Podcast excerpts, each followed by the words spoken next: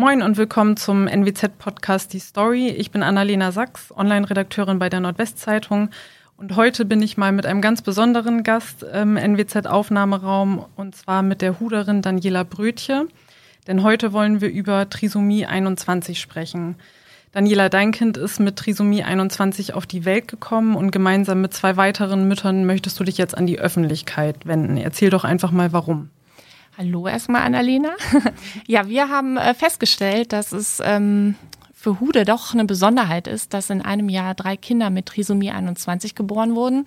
Und ähm, dann haben wir gedacht, vielleicht ist das eine schöne Gelegenheit, gerade auch zum Welt-Down-Syndrom-Tag, der ja am 21. März ist, mhm. sich mal vorzustellen und sagen, hallo, hier sind wir.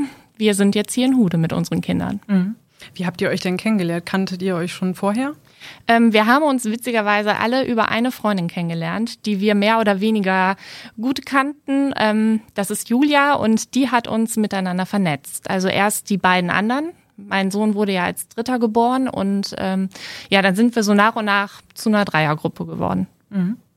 Erzähl doch erstmal, wie war denn der Moment für dich, als ihr die Diagnose für euren Sohn bekamt? Mm, das war ja kurz nach der Geburt im Kreissaal. Da sind alle ein bisschen aufgeregt hin und her gelaufen und haben in meinen Mutterpass geguckt und äh, haben ein bisschen getuschelt, sind vor die Tür gegangen und dann haben wir schon überlegt, oh, irgendwas stimmt nicht. Und dann ja, stand das aufgrund äußerlicher Merkmale ein bisschen im Raum.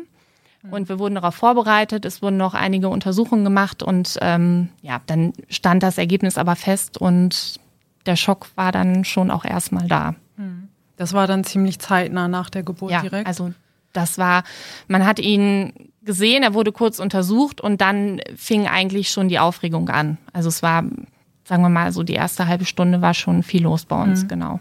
Und wie lief das dann ab? Hat dann ein Arzt mit euch gesprochen oder also wie muss ich mir das vorstellen? Das ja, so es kam erst die Kinderärztin, die ähm, ihn untersucht hat und äh, hat gesagt, dass ein paar äußerliche Merkmale eben darauf hindeuten, dass er Trisomie 21 haben könnte. Ähm, und dann ja, kam dann mal die Ärztin, kam die Ärztin. Ne? Also es ist dann, dann auch eine hohe Fluktuation natürlich äh, im Krankenhaus und ähm, letztendlich war ausschlaggebend der Bluttest, der dann gemacht wurde, aber das war eigentlich nur noch mal zur Absicherung. Mhm. Es war da eigentlich schon klar, dass das hat. Mhm. Und wie waren dann die ersten Kennenlernwochen für euch? Schön, also trotz allem natürlich. Also mhm. im Krankenhaus war das immer so ein Wechselbad der Gefühle.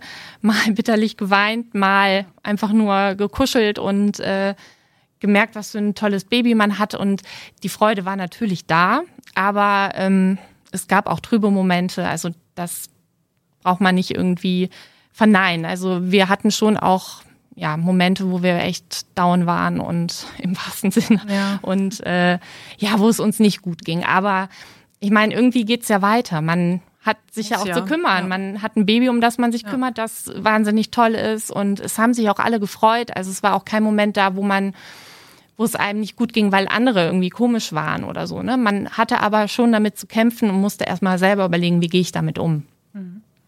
Es hat aber ja trotzdem einen Grund, warum ihr euch jetzt so an die Öffentlichkeit wenden wollt.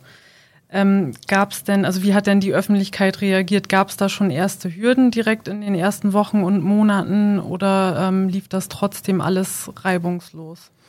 Ja, jetzt sind unsere Kinder noch klein. Also man versteckt sie ja nicht jetzt ja. im Kinderwagen, aber sie liegen im Kinderwagen und es war kalt, also man hat sie gar nicht so viel gesehen. Aber ich denke, je mehr man unterwegs ist, desto mehr wird es auch auffallen. Und ähm, ich hatte jetzt noch keine komischen Momente, soweit ich weiß, die anderen auch nicht. Es waren dann eher so Momente, die gezeigt haben, dass Leute gar nicht genau wissen, wie sie mit der Situation umgehen sollen. Ne? Mhm.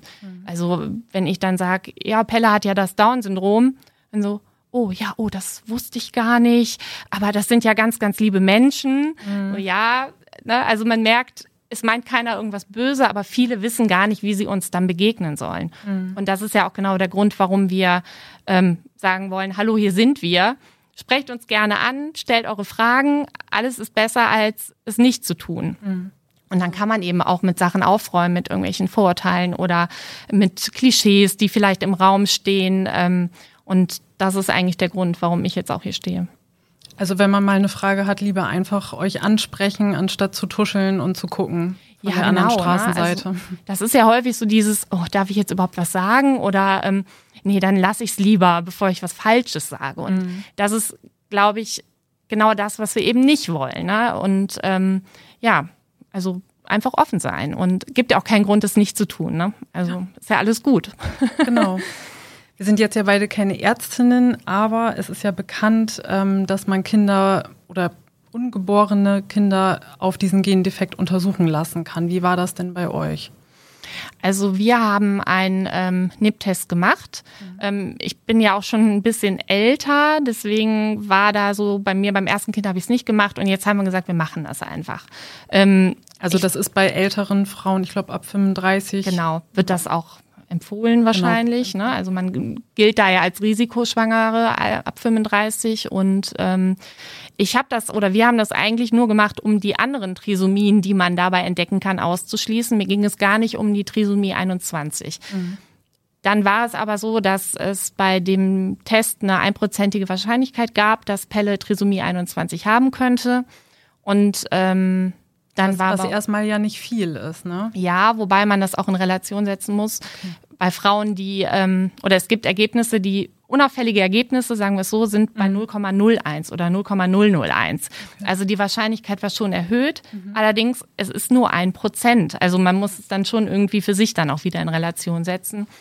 Und dann ähm, haben wir noch ähm, beim Pränataldiagnostiker Untersuchungen gemacht, die aber alle nicht invasiv waren. Mhm. Ich wollte einfach nur wissen, gibt es vielleicht organische Schäden, auf die man irgendwie dann ähm, vorbereitet sein muss, weil wir uns nicht gegen das Kind entschieden hätten. Deswegen haben wir auch nicht weitere Tests gemacht, die dann eine hundertprozentige Chance oder nicht Chance ergeben hätten. Mhm. Also nur zum Verständnis, NIP-Test bedeutet, dass das Blut, also dass dein Blut untersucht genau. wird. Genau, also mir wurde Blut entnommen mhm. und ähm, zusammen mit Ultraschallmessungen wie Nackenfaltenmessungen wird dann durch einen Algorithmus, soweit ich weiß, ein Ergebnis errechnet. Und daraus ergibt sich dann die Wahrscheinlichkeit für bestimmte Erkrankungen oder eben nicht. Mhm. Haben deine zwei Mitstreiterinnen auch diesen Test gemacht? Nee, die beiden haben keinen Test gemacht und mhm. haben dann auch, so wie wir, dann nach der Geburt von der Diagnose erfahren. Denkst du denn, es wäre für euch einfacher gewesen, wenn ihr das vorher gewusst hättet vor der Geburt? Also da sind wir uns drei oder alle drei Familien sehr einig. Ähm, es hätte es nicht einfacher gemacht. Mhm. Also du hast halt so natürlich den Schock im Kreissaal und das ist natürlich eine Situation, da bist du eh schon völlig fertig und dann erfährst du das, aber du hast dein Kind im Arm, du merkst, wie du das Kind liebst und dann kannst du, glaube ich, mit der Diagnose besser umgehen. Wenn ich mir jetzt vorgestellt hätte, ich hätte meine sieben Monate, sechs Monate noch vor mir gehabt mit dem Wissen, mein Kind hat das, ich glaube, ich wäre wahnsinnig geworden. Also ne, man informiert sich dann wahrscheinlich überall, kriegt furchtbare Informationen. Also wenn man mal googelt, Trisomie 21, sind halt keine schönen Sachen, die dann da aufploppen. Und man kennt niemanden, der das hat. Man weiß gar nicht, wo man sich informieren oder beraten soll. Also ich glaube, es wäre schon eine schwierige Schwangerschaft gewesen. Aber das ist auch individuell. Wir drei ja, glauben, dass es so mhm. für uns alle besser war. Gab es nach der Geburt für euch denn eine konkrete Anlaufstelle, wo ihr Informationen bekommen habt? Ähm, nee, also da mussten wir tatsächlich selbst tätig werden.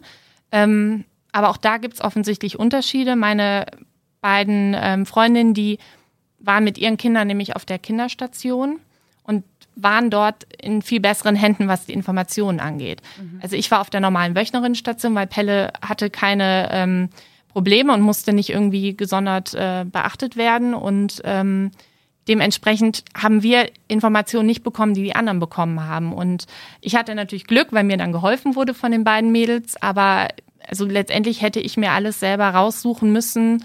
Und das ist natürlich, wenn man überlegt, man ist eigentlich noch im Wochenbett und hat ein Kind mit einer Behinderung und muss sich dann noch selber informieren, ist schon, schon viel verlangt. Also das ist schon Überforderung dann an der einen oder anderen Stelle. Man will ja auch nichts verpassen ähm, oder irgendwas nicht bekommen fürs Kind, was nötig wäre. Und ähm, also da muss echt auch viel, viel noch gemacht werden, dass man eigentlich dann nicht allein gelassen wird.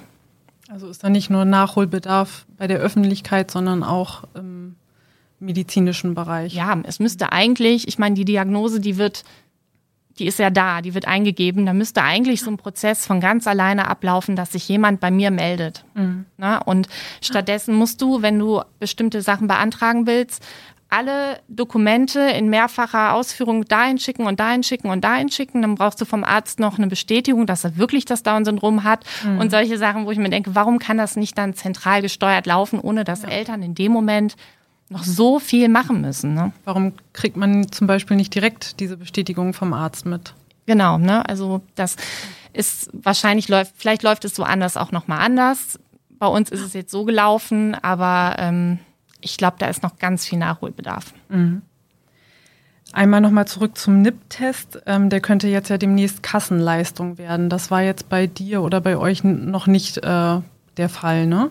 Genau, also bei uns, ähm, ich konnte das über einen bestimmten Pool bei der Krankenkasse abrechnen, mhm. aber ähm, es gibt viele, die können das nicht. Und da ja, gibt es ja auch viele Meinungen, ob das jetzt eine gute Idee ist, das über Kassenleistung zu machen oder nicht. Ähm, ich bin da, also ich denke mir, warum sollen nur Leute, die sich leisten können, den Test machen?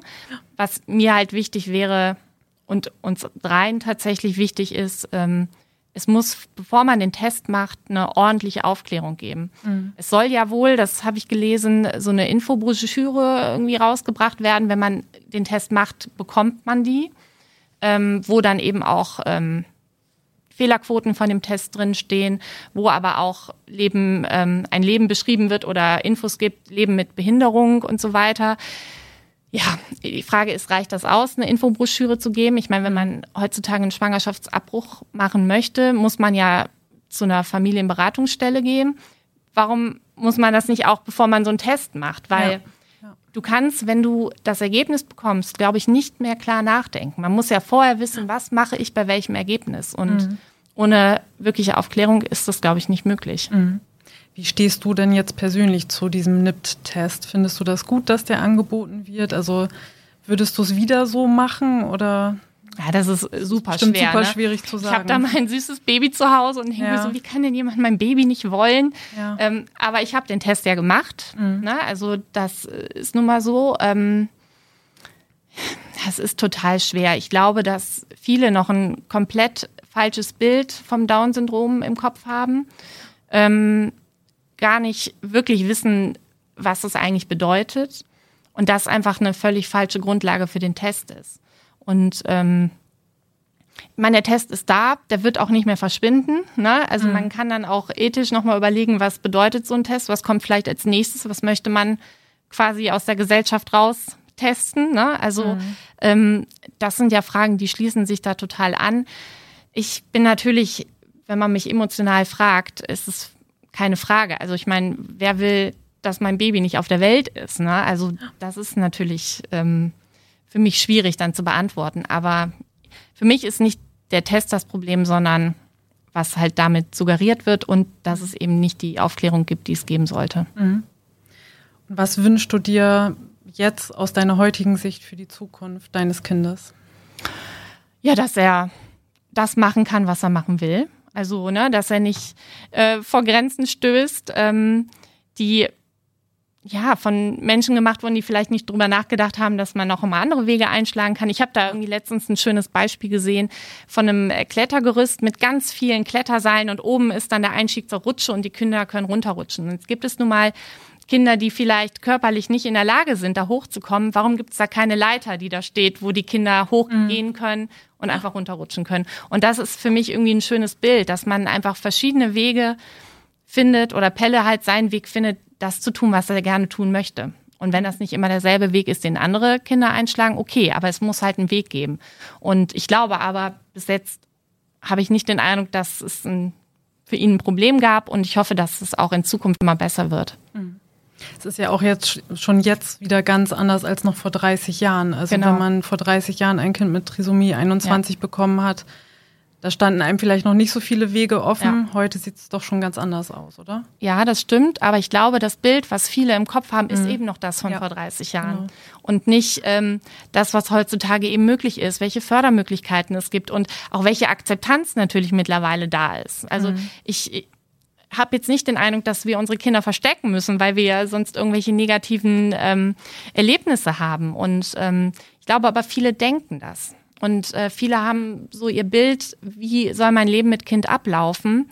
Und haben dann den Eindruck, dann passt aber auf jeden Fall keine Behinderung rein. Und ich glaube, mhm. da muss ja jeder nochmal sich so ein bisschen mal nach rechts und links umschauen, der vor der Entscheidung steht, ob wirklich das so schlimm ist für mein späteres Leben, ähm, dass ich mich dagegen entscheide.